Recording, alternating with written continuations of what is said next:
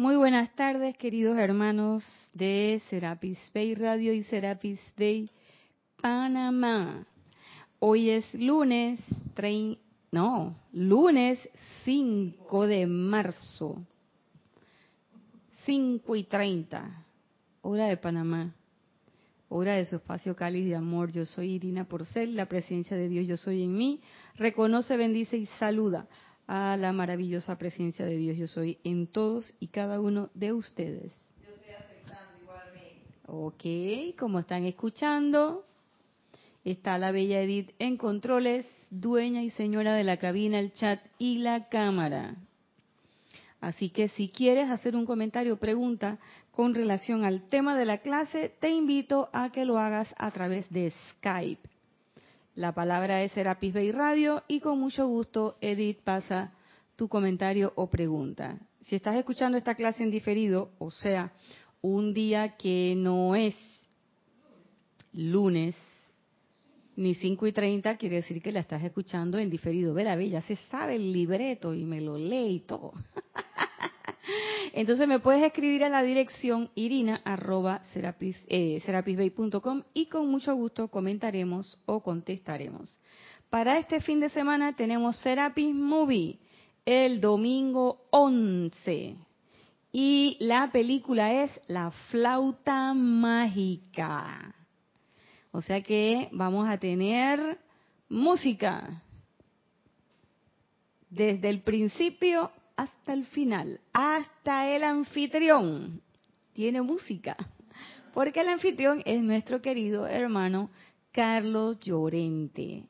Así que ya sabes que no transmitimos la película, transmitimos los comentarios. Es menester que tengas la película del lado de allá, ya sea que estés aquí en Panamá en tu casa o que estés en algún lugar del planeta y quieras participar con nosotros en esta actividad de vida que es el Serapis Movie, pues tienes que conseguirte la película La flauta mágica y eh, sintonizarnos a la una de la tarde y nosotros vamos anunciando las veces que vamos haciendo las paradas para emitir los comentarios. Para los que están aquí en Panamá, pueden venir a la sede de Serapis a comprar su copia de la película La flauta mágica. Los que están en el aparente allá, en algún otro lugar del planeta, pues la pueden buscar en internet y la pueden encontrar. Y no tenemos más, este, para este fin de semana ese es el único es el único patrocinador que tenemos para este fin de semana. Bueno, la clase que dimos la semana pasada tenía que ver con el cuerpo emocional. Estamos manejando, estamos trabajando lo del cuerpo emocional en términos de la importancia que se requiere si una presencia confortadora has de ser o quieres ser. Por lo tanto, ya sea que has de ser o quieras ser, eso implica que ya cada uno de nosotros debe, debe haberse hecho la pregunta primigenia clásica, ¿qué es lo que tú quieres? Cuando tú resuelves qué es lo que tú quieres, automáticamente se despeja un camino al frente. No, no automáticamente, para nada, nada automático. Conscientemente vamos adquiriendo o vamos tomando posiciones o vamos tomando acciones que pueden ser coherentes con lo que decidimos o pueden no ser coherentes con lo que decidimos. Cuando son coherentes con lo que decidimos, eso quiere decir que nosotros estamos alineados en pensamiento y sentimiento, palabra, por lo tanto traemos a las formas las mismas cosas que hemos pensado, sentido, deseado, como lo quieran llamar, y expresado. pero en algunas ocasiones nuestras acciones o nuestro actuar no es completamente coherente porque a pesar de que estamos y deseamos ser una presencia confortadora, a pesar de que queremos ser una presencia confortadora, a pesar de que hemos expresado que queremos ser una presencia confortadora, cuando miramos a nuestro alrededor, no somos esa presencia confortadora, no hay tal confort y las imágenes que se manejan alrededor nuestro, es decir, las imágenes que vemos en nuestro espejo, no son para nada confortadoras. Claro, también hay quien tiene un concepto de confort muy particular y hay quien gusta de engañarse y cree es que yo estoy sirviendo al plan del universo, es que yo estoy sirviendo al plan cósmico y no estás sirviendo a ningún plan cósmico. Tú lo que tienes es en la azotea un poco deschavetada la... ¿Ya? Ahora sí. Tienes un poco deschavetado el, el hardware y entonces por eso es que el software no, no arranca. Y bueno, esos son algunos, algunos problemillas que, o apariencia de, de problemas que se resuelven fácilmente. ¿Cómo se resuelven? Están al vuelo de un llamado. ¿Y cuál es ese llamado? Magna presencia yo soy, asume el mando, produce tu perfección y mantén tu dominio. Y después de ahí, no dejar que la personalidad se meta de por medio y estar vigilantes. Entonces, el maestro ya nos ha dicho, y nada más repetimos para beneficio de quien no lo sabe o de quien lo ha olvidado, que la actividad específica del tercer rayo, es decir, de la llama rosa, el rayo rosa, que es el rayo del amor divino y que es el rayo del santo confortador, es la elevación, purificación, armonización y perfeccionamiento del mundo emocional. Y eso tiene una sola finalidad, prepararnos como vehículos receptivos para los dones que vierte el Espíritu Santo. ¿Y cuáles son esos dones? Pues ya los vamos a ver. A ver si nos da tiempo hoy de hablar de los dones del Espíritu Santo, que son siete. ¿Mm? Siete. Pero antes quería compartir con ustedes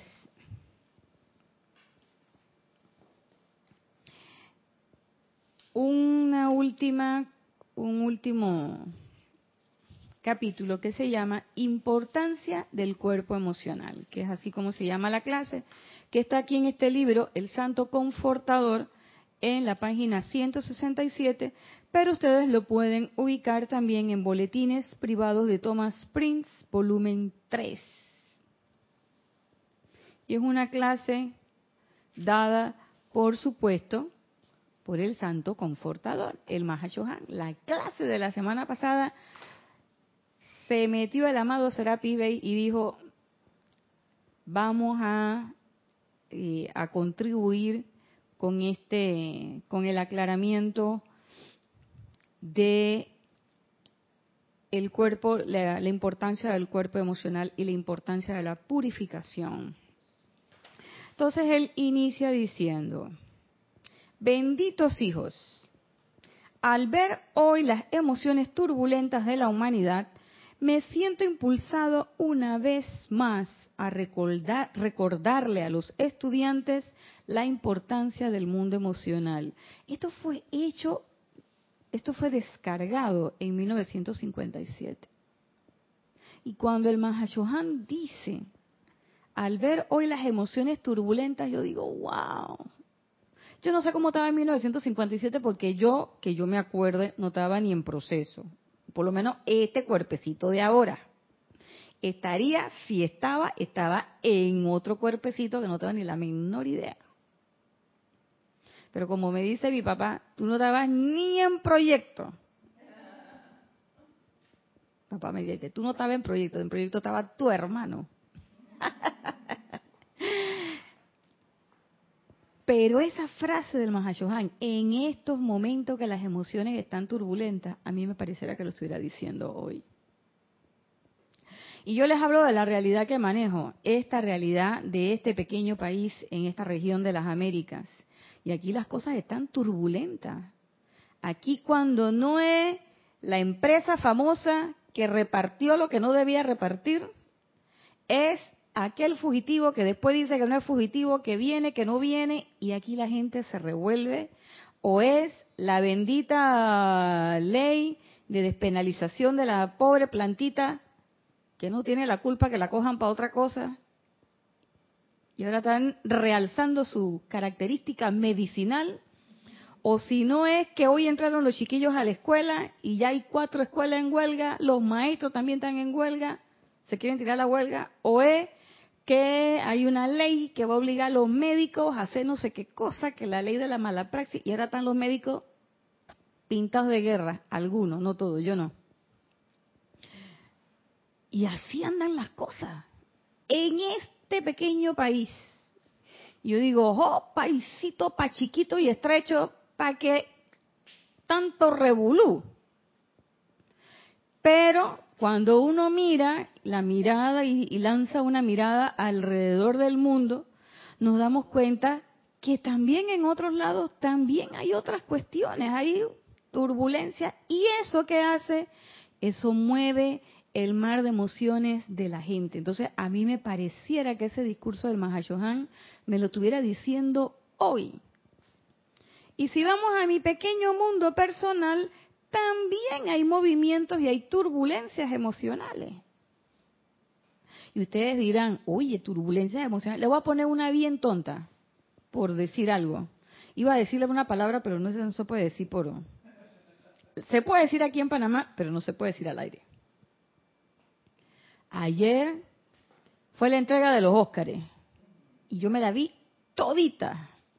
Desde la gente que estaba entrando, que si el vestido que si el vestido era de no sé qué, de ganza, de organza, que de no sé quién, que de no sé qué otro, que, que si era entallado, que si no era... Yo la verdad que no entendí eso de entallado, porque yo digo que el vestido cuando tú te lo pones, te entalla o no te entalla. Y que si no lo hicieron para mí, hombre, pero yo voy y me compro la talla. ¿Qué talla es? Yo soy talla pequeña. Yo soy talla pequeña. Entonces esa talla a mí mide, pa, me queda. Yo me pongo mi vestido y ya. Pero bueno, ayer se pasaron toda la tarde hablando de eso. Cuando llegó la cosa buena, que era los premios, yo veo las canciones, yo tenía mi película de mi corazoncito y la canción de mi corazoncito, recuérdame que tanto me gusta. Pero han cantado dos mujeres extraordinarias, maravillosas, y resulta ser que ninguna de esas dos mujeres ganaron. Y entonces empecé yo, pero ¿cómo es posible que no sé qué, qué la cosa que... Dice que me tranquilicé. Me desperté en la mañana, hombre normal, papi, hice todo lo que tenía que hacer, medité, no sé qué, más bien digo, bueno, hoy inicio una nueva jornada laboral, voy para allá toda. Me dice mi jefe, oh, tienes cara descansada, todo bien, perfecto. Me monto en el taxi y venía un programa dándole socavón a la cosa del, del ¿cómo se llama? Del, de los Óscares. Y cuando llegué aquí, otra vez, esta fulana no debió ganar porque no sé qué. El mar de emociones revuelto, revuelto, como dice una amiga mía, que dice que no gasta la R, que ya la ha vuelta.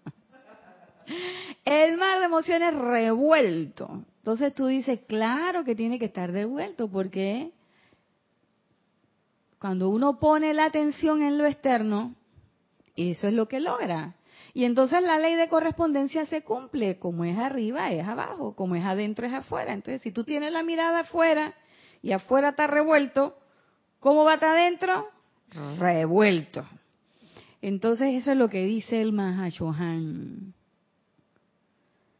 él se siente impulsado una vez más a recordarles a los estudiantes la importancia del mundo emocional. Tao, me cayó la peña. Yo dije, ay, Mahachohan, tanto que me lo has dicho. Y ayer casualmente que preparaba la clase, y vino el laboratorio, vino la práctica en la noche y no la vi pasar. Yo me metí de lleno en la cosa y se me olvidó que, aunque eso parezca que está ocurriendo allá, pero la que está con el mar revuelto de emociones soy yo acá, acá.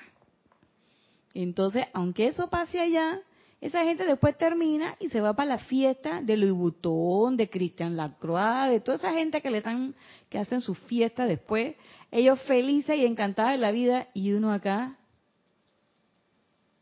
que no debió ganar, que no sé qué, que no sé cuánto, que ¿Qué importa? ¿Qué importa?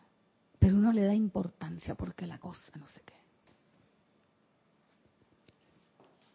La actividad del Espíritu Santo consiste en desarrollar el cuerpo emocional del Chela hasta el punto en que la creación coexista con el deseo. Desarrollamos el punto emocional hasta un punto en que la cosa sea yo deseo ahí mismo, se expresa la creación. Y yo digo que gracias que la misericordia de la presencia yo soy es infinita y que nosotros no podemos precipitar todo lo que deseamos instantáneamente. Yo se los digo, yo sé cómo andan mis, mis deseos y yo doy gracias a que hay veces yo no sé si es que no me escuchan o es que dicen que no le haga caso. Pero hay veces que yo digo que gracias Padre que ese deseo no se cumplió. Porque hay veces en que a uno le gana el automatismo o te gana el hecho de que te sales de la vibración o que simplemente no tienes el momento acupiado para que eso suceda. Es una misericordia bien grande porque hay veces en que los, no siempre los deseos son lo constructivos que uno quisiera que fueran. Y no me vengan con el cuento de que mis sentimientos siempre son constructivos porque yo contribuyo, tú no contribuyes con ningún plan. Usted tiene que es contribuir con su plan, con su trabajo, haga lo que usted tenga que hacer y debe estar pensando que es que yo estoy haciendo el trabajo de los maestros. ¿Qué trabajo de los maestros? El trabajo que usted tiene que hacer de los maestros es poner su atención en la presencia y lograr la calificación 50% más uno de su energía de manera positiva. Porque dice el maestro ascendido Serapibe que cuando logremos eso, ascendemos. Así que si estás aquí, eso quiere decir que en algún momento estás pelando el cobre. Entonces no me vengas hasta echando cuento de que, es que yo te estoy trabajando por el plan de los maestros. Ay, por Dios. Palabras más, palabras menos. No por el plan de los maestros, pero es que tú sabes, ¿no? Ya yo estoy en un momento en que ya yo he redimido y, y tengo mi salvación asegurada. Cuando me dijeron eso, yo dije, ¡guau! Como soy yo de irreverente a veces. Después pedí perdón, pero tengo que reconocer que al principio lo miré y le dije, oh, qué bien, te felicito, pero no era un, como dice un amigo mío, no era un felicitamiento. O mejor dicho, sí, era un felicitamiento. Lo felicitaba y mentía. claro, porque a veces somos osados en pensar de que ella estoy bien seteada. Sí, sigue por ahí. La presencia yo soy trabaja de manera peculiar con la deidad en la creación de los siete cuerpos, los cuales habrán de ser su instrumento de expresión perfecta. Y los eh, esos siete cuerpos, estos cuatro que tenemos aquí en este plano, y los tres de los planos superiores, pero los tres de los planos superiores no se pueden expresar, porque resulta ser que los de acá abajo andan haciendo de la suya. Y como decía el amado señor Maitreya, el trabajo del cuaternario inferior, ¿y cuál es el cuaternario inferior? Nosotros. Hello, aquí. Todos los que estamos encarnados. El trabajo del cuaternario inferior, ¿tú sabes cuál es? El trabajo del cuaternario inferior es ser un recipiente perfecto para el curso de la energía divina. Y nosotros qué hacemos? Lo calificamos. Y lo calificamos siempre, y ojo, ya lo hemos dicho en otras clases, a veces no es de manera discordante, porque a veces yo no tengo rabia, no tengo ira, no tengo nada de eso. Yo no tengo odio, pero entonces empiezo, como no tengo nada de esas cosas, empiezas, ay, es que yo soy tan bueno. Y entonces es que eso me viene, eso me viene, esa, ese es como un taladro que tengo. A mí todos los fines de semana algo me pasa. ¿no? Ustedes saben que el taladro este fin de semana es que yo estoy con el plan de la, el plan del universo. Eso me, me voló lo, los circuitos. Y entonces llega gente que te dice, no, pero es que yo estoy haciendo el plan de los maestros, o de los maestros, de Jesucristo, es como usted le quiera llamar. Pero la idea es que yo sí estoy trabajando el plan, tú no estás trabajando el plan. O yo vengo y bueno, yo hago mi contribución. Pero hay veces que cuando se mete a la personalidad, el orgullo, esa cosa, ese boato, esa ese ego, poco plumas para aburrir al regaz por ahí, eso también es calificar la energía de la presencia. Porque si realmente estuviéramos haciendo el trabajo de los maestros, si realmente nosotros hubiésemos contactado al maestro, si realmente nos hemos conectado, aunque sea cinco segundos con la presencia, lo que uno menos hace es hablar y decirle a todo el mundo eso la característica de las personas que han logrado ese estado es que su sola presencia manifiesta esa radiación y nadie sabe si contactaron, si no contactaron, y están despojados de todo egocentrismo, de todo egocentrismo. Ahí el yo mi mío, tú no lo escuchas cada vez que yo escucho yo mi mío, es que yo tal cosa, es que yo esto, yo digo, mm, todavía, falta. Los cuerpos diseñados con la ayuda del ego cósmico son tan esenciales para la expresión y actividad como las manos y los pies son para la realización de la mente, si bien el largo y complicado proceso de evolucionar y desarrollar las envolturas de los planos etéricos mental y emocional requiere de muchas centurias de experiencia vital por parte del espíritu antes de que la primera encarnación física tenga lugar. Eso es como nosotros fuimos desde la primera vez que bajamos, que nos individualizamos. ¿Mm? el resumido en un solo que me parece fantástico. Este, este es una clase que son como 12 páginas en el libro de la vida. Y el Mahashohan te lo ha, te lo ha resumido en cinco líneas de un párrafo de un discurso X.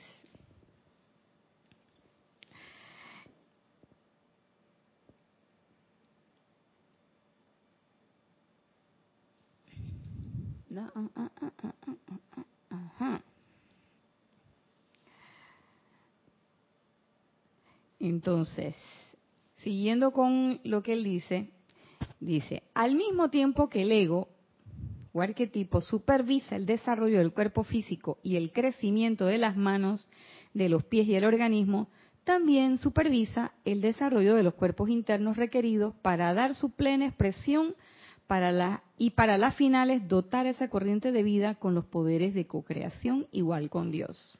Al tiempo que usted se le va formando todo su cuerpecito físico, su manito, su carita, y miren que en eso, ese es, ese es el, la, parte anatómica, es bien bonita percibirla, porque uno ve cómo el niño va creciendo, cómo se va formando. Al mismo tiempo se va formando y se van eh, concatenando el cuerpo mental, el cuerpo emocional y el cuerpo etérico, con todos los elementos necesarios para esta encarnación y para esta experiencia que nosotros estamos realizando. Y fíjense que no es para venir a la pachanga, ni para gritar agua, agua en los carnavales, ni para ponernos la cruz de ceniza, ni dejar de comer pescado, eh, de, dejar de comer carne los viernes, ni eh, andar por el mundo con una campana diciendo que el mundo se va a acabar y arrepiéntete, hijo mío, y convenciendo a medio mundo, no pi. Yo no sé si ese es el plan de, pero no sé. ¿Para qué? Para que dotar a la corriente de vida. ¿Quién es la corriente de vida? Nosotros. De los poderes de co-creación con Dios. Entonces los poderes de co-creación con Dios no están y que quieren que les diga, pero es así, que yo no estoy diciendo que sea malo, nada más estoy diciendo que los poderes de co-creación con Dios no están ni en la pachanga, ni en la guerra, ni en causarle miedo a la gente, ni en nada de esas cosas. Sino en permitir que la energía divina pase a través de ti de manera perfecta. Y de manera perfecta no es mírame, Edith, que perfectamente soy un dispensador de la presencia. Y Edith, tú sabes que anoche me habló el maestro. Me llamó y me dijo que te vio. No te está portando bien, Edith. Pégale el ojo. Eso no es ser una un recipiente co-creador con Dios y decir, mira cómo yo ahora hago y muevo y se levanta, flota este objeto en el aire. Ese es para que veas mis poderes. Ni como aquel que me encontré en Los Ángeles que era de que te miraba y te decía todas las enfermedades que tú tenías. Nada con mirarte. Señores, por Dios. Eso es el juego del niño con la data en kinder y el estetoscopio. Él juega a ser doctor. El otro con el maletín juega a ser eh, abogado. El otro con el martillo juega a ser albañil. Pero realmente no son ni abogados, ni médicos, ni albañiles. Son niños jugando a que son algo. Profesionales. Y así estamos nosotros, jugando a que somos una presencia divina, pero no estamos manifestando lo divino. Y lo más eh, eh, irrisorio del caso es que sí somos una presencia divina. Claro que lo somos. No estamos mintiendo. Yo no estoy diciendo que estén mintiendo. Lo que estoy diciendo es que estamos jugando. Entonces, ¿Qué es lo que nos está diciendo el Mahashohan?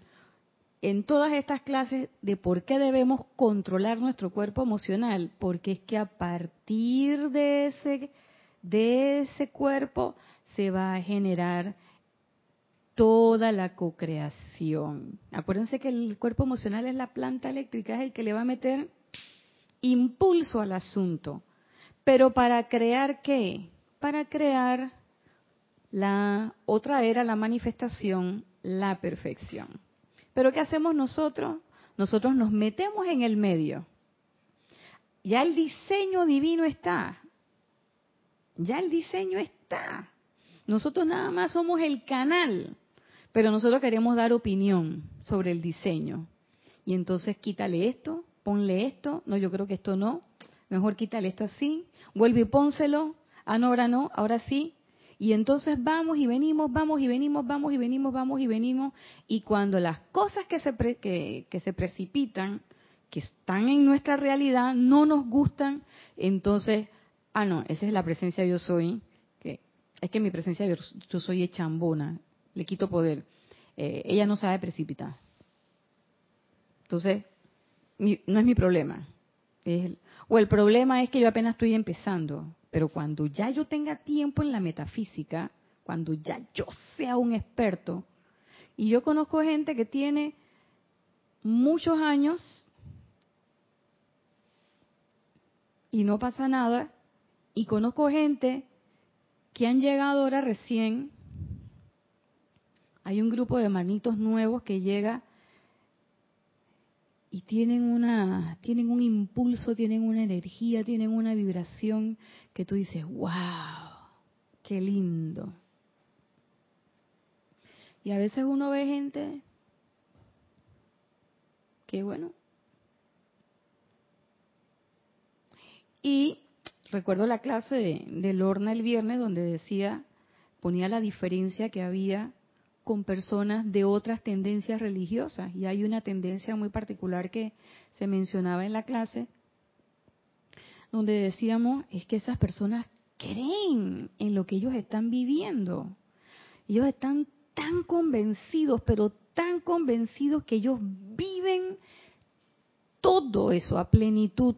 Ellos no tienen disque, no, yo nada más lo hago en la mañana y en la noche. Este es mi momento para la, para la metafísica, pero el resto del día déjame vivir mi vida, Edith, déjame vivir mi vida. No, ellos viven esa vida desde que abren los ojos hasta que la cierran y al día siguiente vuelve. Y esa es la razón por la cual yo decía, ellos se ven tan plenos y tan, tú sabes, es como, se ven como invencibles, como que, hey, a mí no hay nada que me pueda, eh, que me pueda llegar. Ellos están confiando realmente en cada una de lo que ellos llaman esas promesas de la palabra.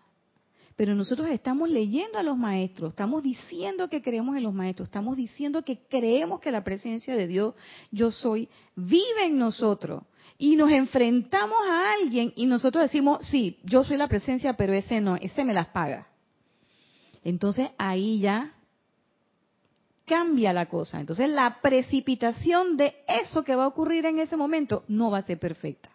¿Por qué? Porque acabas de desconocer no la presencia yo soy en otro, acabas de reconocer que tú eres la presencia yo soy. Y no fuiste capaz de ver la perfección, porque el problema no lo tiene el otro, al, que tú estás eh, desechando. El problema lo tienes tú, que no eres capaz de verte como presencia yo soy y mirar a los demás como presencia yo soy. Esa es una cosa que a mí el fin de semana me estuvo trabajando, bueno, el fin de semana y la semana, trabajando ahí, eh, como dice uno en, medicina, psicoseando la cabeza. Porque eh, a veces uno piensa de que, ay, es que no reconocí la presencia yo soy en Edith. No. Porque el hecho de que yo no reconozca la presencia de Dios, yo soy en Edith, no va a hacer que Edith no tenga yo presencia yo soy. Ella la tiene. Esa no es la situación. La situación es que al yo no reconocer, reconocer la presencia yo soy, es, en ella estoy desconociendo mi propia seidad. ¿Te diste cuenta? Eso es wow. Así es, Nadia. Y yo veo dos cosas allí. Tú has estado diciendo constantemente que decimos, decimos, decimos. Y ese es el primer fallo lo decimos. y no es decirlo, es sentirlo. Porque si yo siento que yo soy la presencia, yo no tengo que pensar que tú tienes una presencia. Ya. Porque yo, yo lo soy. Y entonces yo en ti no voy a ver nada discordante. Yo me Porque tú eres una presencia igual que soy yo y no voy a hacer una diferencia con nadie que está a mi alrededor. porque cuando tengo la, la conciencia de la presencia, tengo la conciencia de la unidad. De la unidad. Entonces no hace, ni siquiera lo tengo, tienes razón Edith, ni siquiera lo tengo que recordar. Lo tengo presente todo el tiempo. Y, como les digo, no es que es automático, no es automático, es natural, que es diferente. Porque automático es algo que yo hago, que incluso lo puedo hacer sin que participe cierto nivel de conciencia neurológica del córtex, la corteza cerebral que piensa y que analiza. Automático es un acto reflejo. Pongo el dedo cerca de la llama lo retiro y es un arco reflejo que ni siquiera pasa, ni siquiera sube a el área de las funciones corticales superiores. Es un arco que ya se estableció. Esos son los actos automáticos. Los actos naturales son los actos que ya están inmersos en ti y que forman parte de tu actuar, pero que ya han sido establecidos en puntos específicos de tu conciencia, en este caso del sistema, yo estoy hablando desde el punto de vista eh, fisiológico, en tu cerebro. Y de esa manera tú los has aceptado. Y estás tan convencido que eso surge naturalmente. Eso es parte de ti, es intrínseco en ti. A ver, Edith. No, te cuento que yo muy poco escucho noticias, no lo hago. Y en estos días eh, hubo un momento que pasé por la sala y estaban viendo esto. Y había un, cantante de estos que, tuvo una situación y, salía de la cárcel. Y él pedía disculpas a todos los panameños por no sé qué. Y entonces yo me miré viendo la pantalla y le dije, yo no te disculpo porque no fue culpa mía, pero sí te perdono porque eres parte mía. Y hay electrones míos allí, si no, no estuviera oyendo ni viéndote en este momento. Entonces, yo te perdono y hice todo un tratamiento allí y punto. Pero sin juzgarlo, ni nada, porque es parte mía. Y eso pienso yo a raíz de estar leyendo precisamente el Santo Confortador, de que ese es mi papel, no juzgar a nadie, ni bien ni mal, no hacer ningún tipo de juicio y ver que esa persona haya hecho lo que haya hecho, es parte de mí. Es así, Edith. Es la cuestión, has dicho, has dicho la, la palabra clave también, que es juzgar. Y que cuando juzgamos calificamos. Eso es así. Entonces, claro, usted va a decir, conchale, pero tú la semana pasada dijiste que, claro que yo les dije que somos seres no ascendidos y todo lo demás, pero, hey, hay que revisarse, porque si, si yo me pillo, y no revisa al otro, me reviso yo, perdón, si yo me pillo constantemente en el mismo juzgamiento, hey, ven acá, hey, tú no te, tú tienes un problema, tú no estás cambiando, porque te la se te van a presentar de diferentes maneras. Y entonces tú dices, ay, verdad, esto es lo mismo que yo pensaba que había transmutado.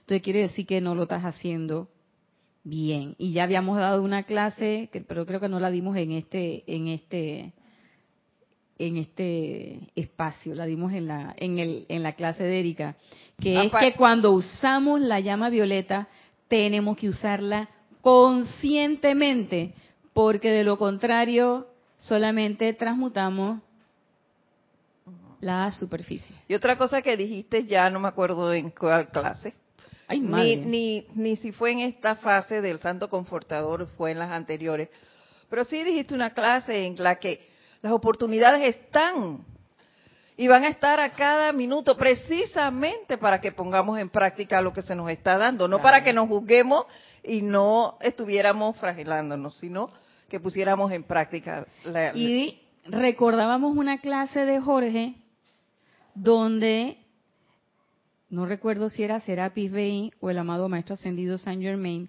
que decía que nosotros cuando emitimos la energía discordante le metemos el fuego, la intensidad emocional, ¿eh? Y cuando vamos a usar la llama violeta, ay, llama violeta, ay, llama, y hay que agarrar esa energía retornante y meterle ese fuego violeta con el mismo o mayor impulso con el que tú la lanzaste. ¿Mm? Porque imagínense, yo me pongo a pensar, eso es como, son las cosas que uno hace, ¿no? el domingo iba a cocinar. ¡Eh, rico, rico! Iba a cocinar, porque el chef de la casa no cocina los domingos. y entonces, cuando voy a ver la olla, digo, ¿esto qué es? Supuestamente la olla estaba fregada. Y yo empecé a darle y a darle, y salía ese, porque parece ser que se había secado tanto y se pegó. Suerte que es una olla que tiene teflón y es fácil de, quitar. Pero tuve que darle varias vueltas y tuve que darle y darle y darle hasta que se quitó todo. ¿Por qué? Porque si yo cocino en esa olla así, con ese material, se pega más y se pega más y se pega más. Y en el momento que entonces voy a agarrar y quiero dejar la olla brillante como estaba la primera vez, por supuesto que con una pasadita de mano no va a tocar. Voy a tener que meterle bastante brazo, con mayor fuerza, para poder dejar esa olla exactamente como estaba al principio. Y eso es lo que pasa exactamente con nosotros. Tenemos esas acumulaciones y ese fuego violeta es el que nosotros tenemos que darle una y otra y otra y otra y otra vez con mucha intensidad. ¿Para qué? Para que volvamos a quedar prístinos, brillantes como la primera vez. Y muchas veces pasa eso. Y que usamos el fuego violeta, y no lo usamos conscientemente. ¿Por qué? Porque olvidamos que fuego violeta es la ley del perdón y del fuego violeta transmutador. Entonces, antes de yo ir a, a, usar el fuego violeta, ¿por qué estoy usando el fuego violeta? ¿Por qué? Porque ahí hay una energía que es mía. Infringí la norma, la ley de amor de la vida en algún momento y yo mal califiqué esa energía. Eso es reconocimiento, responsabilidad. Y luego yo soy la ley del perdón por el mal uso de esa energía que yo hice. No que yo soy la ley del perdón y que para perdonarte, Edith, porque tú eres bien antipática y te portas mal conmigo, le quito poder, Edith. Ese es un ejemplo. Porque así somos y que yo le voy a, usar la ley del perdón con la antipática esta. ¿Qué antipática de dónde? Si antipática eres tú, porque si la mujer te queda antipática quiere decir que tú también eres antipática. ¿Eh? ¿Qué parte de espejo no entendiste? Irina. Entonces cuando yo miro, ¡oh! y a veces yo me quedo, yo digo, yo soy, digo, tú misma, y yo oigo la voz que me dice, tú misma. Es más, la veo mirándome enfrente a mí y haciéndome así que sí, Rambuler igual, oye, te digo, y se mueve y todo y me hace que qué parte de que yo soy tú tú no entendiste. Y yo me quedo así de que ¡Eh! y entonces ay, yo soy la ley. Entonces, ¿qué hace uno? Uno así que, ay, yo soy la ley del perdón y del olvido, porque que ellos porque vas a ponerte en ese tono lastimero. No, espérate. Yo soy la ley del perdón. Y me perdono aquí y ahora por el mal uso de la energía y vente para acá, espérate que te voy a, vamos a hacer un baño de llama violeta, tú y yo, venga para acá, que le toca. No, que hoy no es sábado, venga que le toca. Y entonces no envuelvo en llama violeta a la otra persona. Me envuelvo yo, porque lo que yo veo en el otro, lo corrijo en mí. Y después de eso, pongo las antenitas a funcionar, no la de las cucarachitas, la del chapulín colorado tampoco. Las antenitas de la presencia que están atendiendo y están viendo, a ver qué otras situaciones similares andan por ahí. Y atendiendo a que si ya yo eso supuestamente lo transmuté, yo no lo voy a repetir otra vez. Que me pongan y que me canten foul o que me canten eh, otra falta, pero que no me canten la misma. Porque va a llegar un momento, como en el fútbol, que te sacan una tarjeta amarilla, no sé qué, y de repente ¡pap! te sacan la roja. ¿Y tú y qué por qué? Pero es que estás repitiendo, oye, te he llamado la atención tres veces.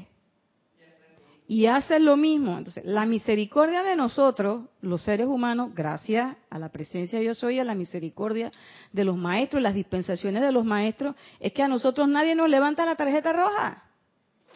Y por eso nosotros creemos que nosotros tenemos, que nosotros podemos decir que, ah, yo hago eso y después le echo llama a Violeta. No, señor. No, señor. Porque estamos en un momento de maravilla, como tú lo has dicho, Edith, es un momento de oportunidad increíble. Porque yo no sé ni cuándo me voy, ni cuándo voy a estar aquí con todas las facultades, y yo no sé si yo voy a regresar, y si regreso, si voy a tener la misma conciencia que tengo ahora. Eso no lo sé. Yo lo único que sí sé es que tengo este momento, ahorita. Yo ni siquiera sé cinco minutos después. Yo no sé si a las 12 de la noche, si a las 5 de la mañana, si mañana, nada. Yo lo único que sé es que tengo este momento. Y si yo caigo en la cuenta en este momento, ahorita, que cometí un error, es ahorita que tengo que usar el fuego sagrado. No procrastinarlo para después, porque después, ese después no es tuyo. El único momento que realmente es nuestro es este, no el que viene, ni el que se fue. El que se fue ya se fue. La misericordia de la vida nos trae las energías que ya nosotros mal calificamos. Entonces, hey, yo doy gracias por eso. Yo doy gracias por eso. Y doy gracias porque además tengo la enseñanza en mi idioma. A mí nadie me la tiene que traducir. A mí nadie me la tiene que decir, que mira, yo recuerdo la época en que la gente te enseñaba el libro y uno quedaba babeando, así como los peladitos, cuando están, los peladitos de la calle, cuando están en las vitrinas y están, que, que están con hambre, que tienen el estómago pegado al espinazo y está la gente metiéndose su filetón y ellos tienen tres, cuatro días que no comen y están mirando chuleta, yo me quiero comer ese filete, loco. Y nosotros no. Tú puedes agarrar tu libro y leerlo. Y tenemos además la dicha de tener el grupo. Que lo que yo no entiendo, lo pregunto en el grupo y ahí se forma la cosa, se forma el cocinadito y se resuelve la, la duda. De hecho, hemos tenido unas clases con Kiras maravillosas resolviendo cosas y viendo los diferentes puntos de vista, o como diría mi hermano Ramiro, otra faceta del diamante. Y todo mundo sabe que el diamante, mientras más facetas tiene, mayor quilataje. Entonces yo sí quiero ver toda la faceta de este diamante. ¿Por qué? Porque yo no quiero ser diamante en bruto. Diamante en bruto es piedra. Por más diamante que tú seas, pero hasta que no te tallen, hermano, y no empieces a mostrar la faceta, no eres diamante. Mientras tanto, eres piedra. Una piedra muy valiosa, sí, pero ahí, piedra. Y yo no quiero ser piedra, yo sí quiero ser diamante. Entonces, no solamente quiero ver las facetas, todas las facetas, sino que también estoy dispuesta a que se trabaje conmigo, a trabajar mis cuerpos, a meterle entusiasmo, a meterle aplicación, a meterle empeño, esfuerzo. ¿Para qué? Oye, para lograr lo que yo dije que quería. Entonces, vuelvo y repito, la pregunta primigenia es fundamental. Luego él dice, la fortaleza miren esto, la fortaleza, el tamaño, la calidad y la luz del cuerpo emocional determinan entera y fundamentalmente cuánta influencia tendrá una corriente de vida individual sobre el progreso hacia adelante de la raza. La fortaleza, ahí recuerdo al amado David Lloyd y su aguante espiritual cuánto estamos eh, dispuestos a soportar. Ah, no, pero es que yo no puedo ir para Serapis y chuleta, porque cada vez que voy son siete panchos que tengo que pagar chuleta, el bolsillo, ey, se me está abriendo un hueco en el bolsillo, Edith, loco. No, que es que el taxi no viene. No, que es que no tengo todas las que no tengo gasolina para el carro. O la gasolina está muy cara, eso está muy lejos, o a mí me da cosa manejar de noche.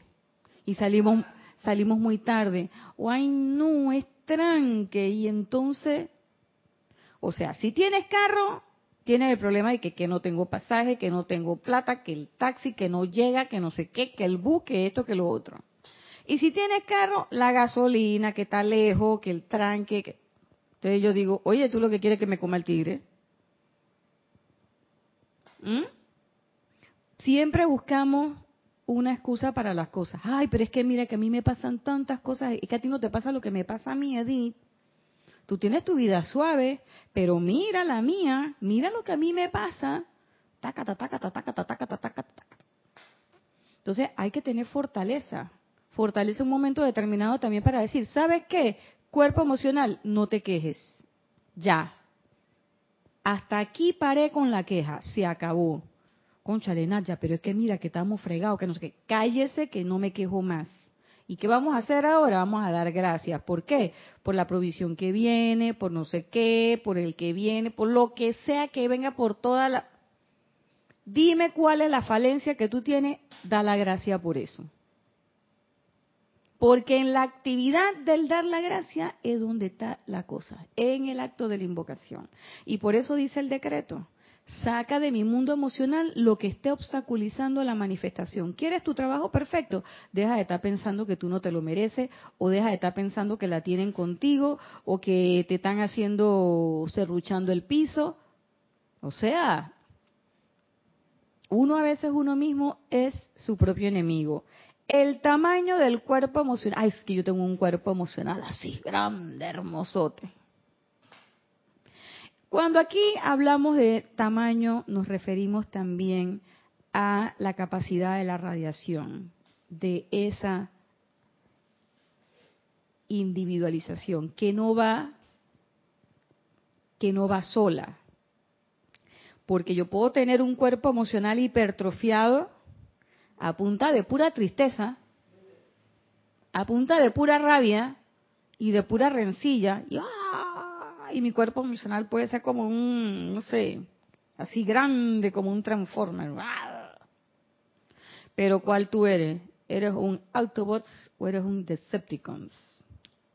Anoche estaba viendo esa película. Me gustó, claro, porque ellos se transforman, bla, bla, bla, bla, bla. A veces nosotros hacemos así, nos transformamos. ¿Pero en qué te transforma? Chuso, te transformas en el destructor. Cuando abres la boca, acabas con todo el mundo.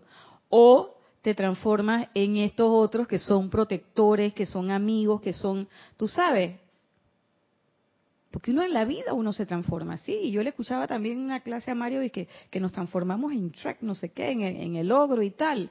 Pero ¿cuál Trek? ¿Antes de o después de?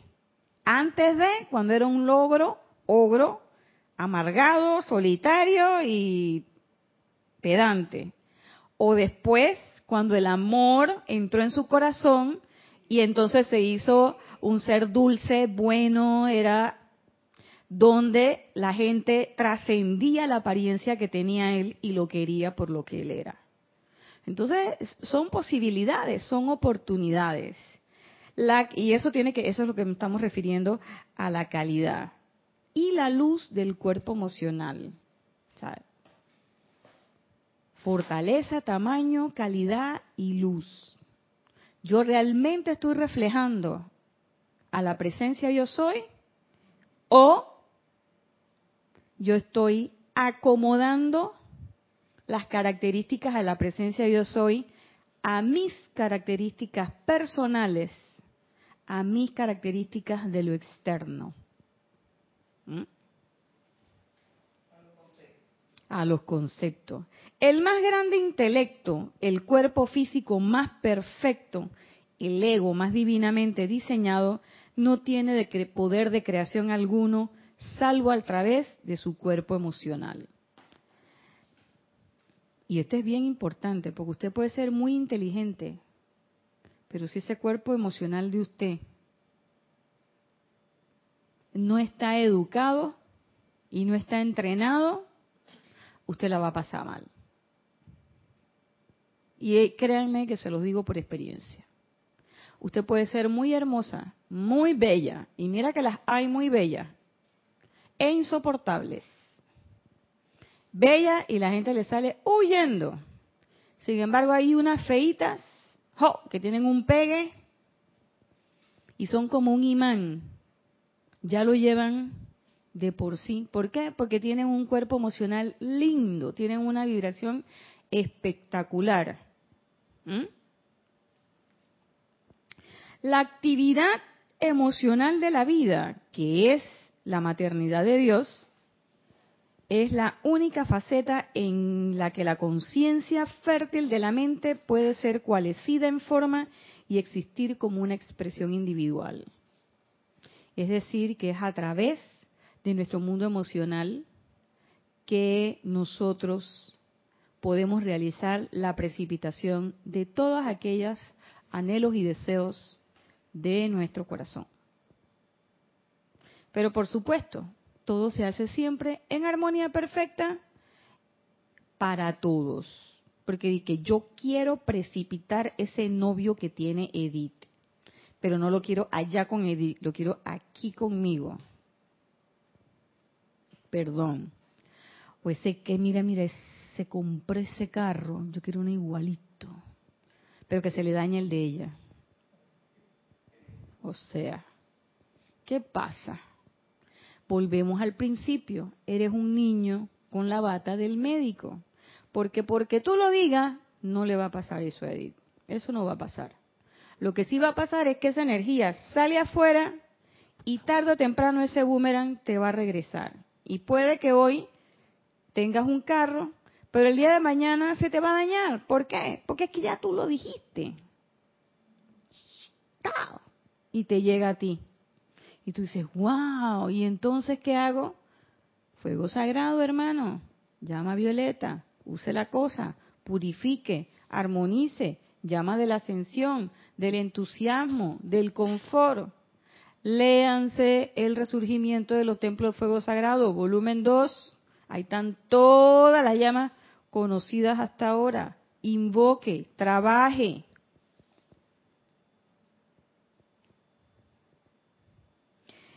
Y para terminar, lo que dice el maestro es, el planeta Tierra es el crisol en que la naturaleza emocional tiene que ser desarrollada, fortalecida, purificada y hecha un instrumento conscientemente utilizado para proyectar pensamientos divinos dentro de la forma. Por eso el planeta Tierra es 80% agua, el cuerpo emocional del planeta Tierra es proporcional al cuerpo emocional nuestro, que también los seres humanos somos 80% agua. Porque la mayoría de las pruebas en este bello planeta son emocionales. La armonía de la que hablan los maestros, los maestros no dicen armonía de los pensamientos, dicen armonía de los sentimientos, porque son los sentimientos los que empujan, impulsan esa carreta y los pensamientos le siguen a ese impulso. Pero los impulsos del mundo emocional deben estar educados, controlados, disciplinados, no reprimidos, educados, controlados, disciplinados, que salga de manera natural, que no sea obligado, sino que sea producto de la ferviente convicción que usted tiene en que esa es una actividad que va a rendir sus frutos. ¿Y cuáles son sus frutos? La expresión perfecta en todo momento. No la expresión de mi perfección, no, la expresión perfecta en todo momento. ¿Cuál? Cualquiera que sea la perfección que se requiera en un momento determinado, sin pensar en mí, sin pensar en el yo y sin pensar en cualquiera necesidad de eh, demostración o de eh, fama o de visualización de la personalidad. Y se trata de qué? Desarrollada, fortalecida, purificada. Entonces, es menester que nosotros empecemos a practicar, es menester que nosotros empecemos a invocar, es menester que nosotros empecemos a decirle a los cuerpos con mucho amor y con mucha eh, entereza y eh, fuerza y disciplina, decirle, yo te quiero, te amo, pero es necesario que hagamos este trabajo conjunto. Y ya la semana pasada hablamos de las posibilidades para armonizar los cuerpos, por lo menos el emocional. Ahora más adelante vamos a empezar a ver cuáles son esas características que nosotros queremos como presencias confortadoras que se viertan a través de nosotros, los famosos dones del Espíritu Santo. Y cuando demos esas clases nos vamos a dar a seguir cayendo en la cuenta de la importancia que reviste el estar armonizado en los sentimientos y mantener esa actitud expectante, vigilante para poder autocorregirnos en el momento oportuno y necesario. Esta ha sido su clase de hoy. Yo soy Irina Porcel en su espacio Cáliz de Amor, recordándoles que el domingo tenemos Serapis Movie, la flauta mágica, a partir de la una de la tarde. Los esperamos el próximo lunes, como siempre, a las cinco y media. Muchas gracias. Que la presencia de Dios yo soy les devengue mil bendiciones.